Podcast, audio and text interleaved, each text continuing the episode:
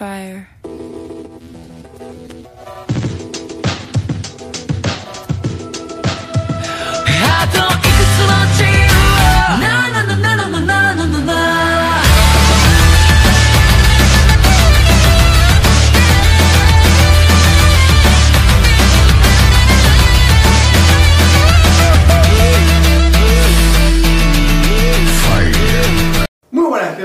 Estáis? Aquí estamos, de vuelta en casita. Hoy te presentamos Consejo de Sabios, en donde voy a explicar algunos temas de física. Comencemos.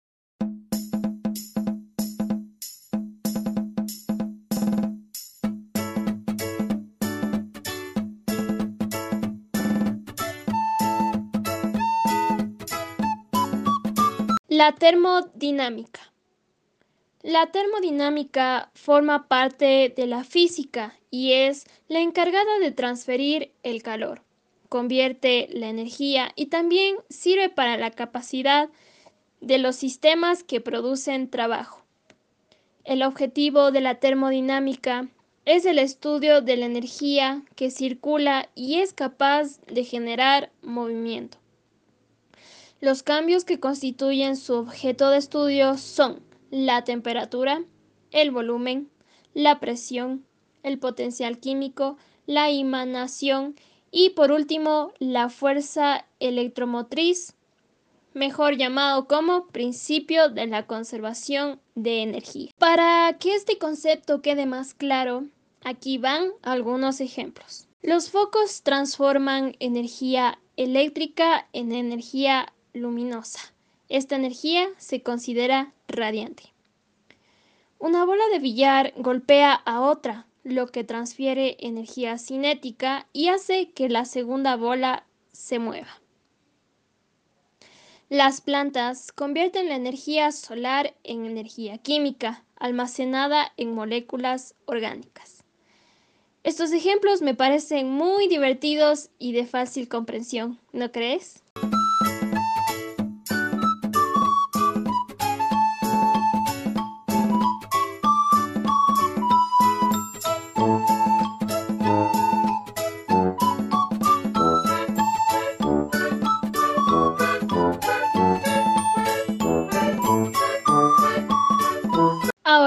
Voy a hablar sobre el motor de cuatro tiempos. Consiste en cuatro tiempos y se divide en admisión, compresión, explosión y escape. Y te preguntarás cómo funciona esto.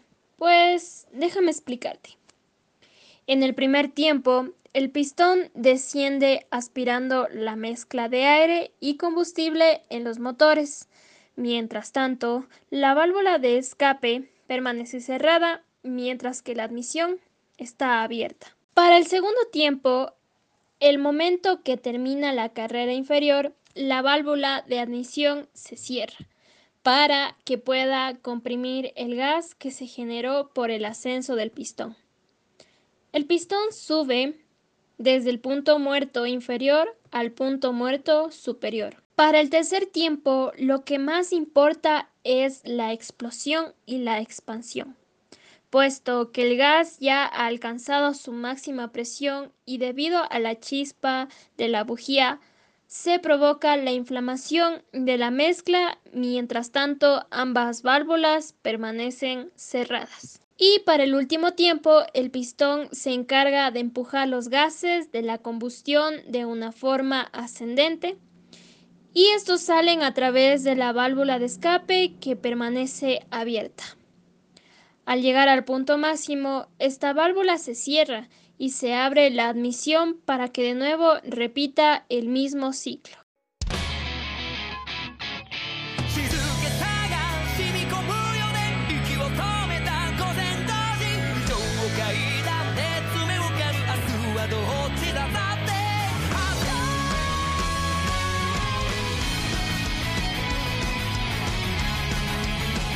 Existen varias maneras de transmitir el calor y es por eso que ahora te mostraré algunas de ellas con conceptos de fácil comprensión y algunos ejemplos. Tenemos la conducción mediante el calor.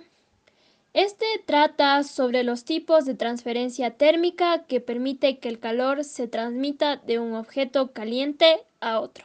Por ejemplo, el hielo, cuando se le pone en una taza de agua caliente, se derrite por medio de la conducción. Otro tipo de conducción es la convección de calor. Esta trata sobre la transmisión de calor que está basada en el movimiento real de las moléculas por medio de una sustancia. Para que quede más claro, aquí va un ejemplo. El secador de manos o de pelo transmite calor por convección forzada. Y por último, tenemos la radiación de calor. Consiste en que el calor que se emite en un cuerpo debido a la temperatura es un proceso que carece de contacto entre los cuerpos y fluidos intermedios que transportan el calor.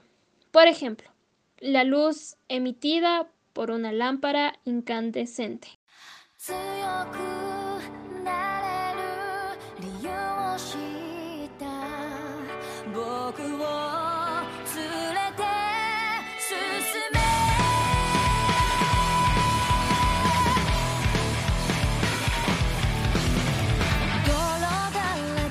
Otro tema que quisiera que sepas es sobre cómo funciona un refrigerador.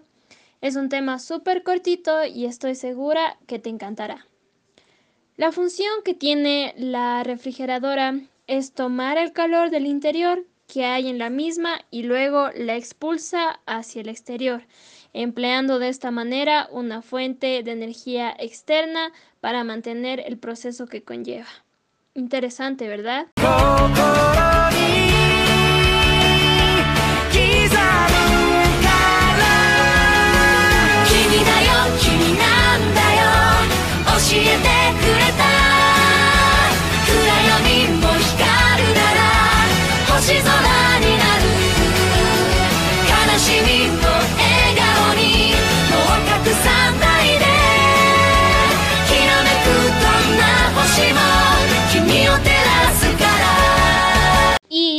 Para yo no cansarte con este podcast, te voy a hablar sobre las ondas mecánicas y las ondas electromagnéticas. Las ondas mecánicas son perturbaciones de las propiedades mecánicas, densidad y presión, que generan oscilaciones locales de los átomos de un medio material propagándose a otros átomos del medio.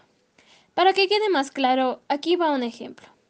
Una onda en la Tierra es una energía superficial que viaja cerca de la superficie del suelo y se caracteriza por su baja velocidad y frecuencia, pero tiene alta amplitud.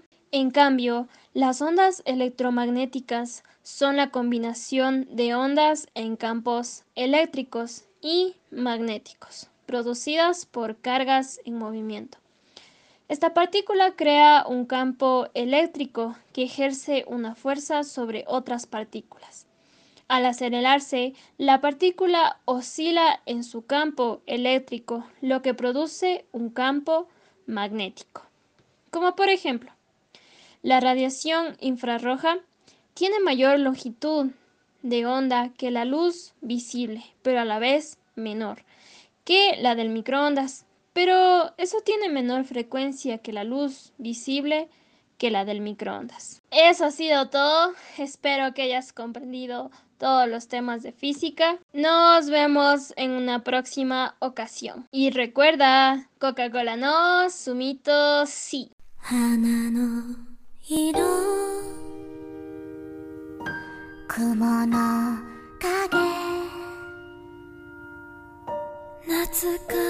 心。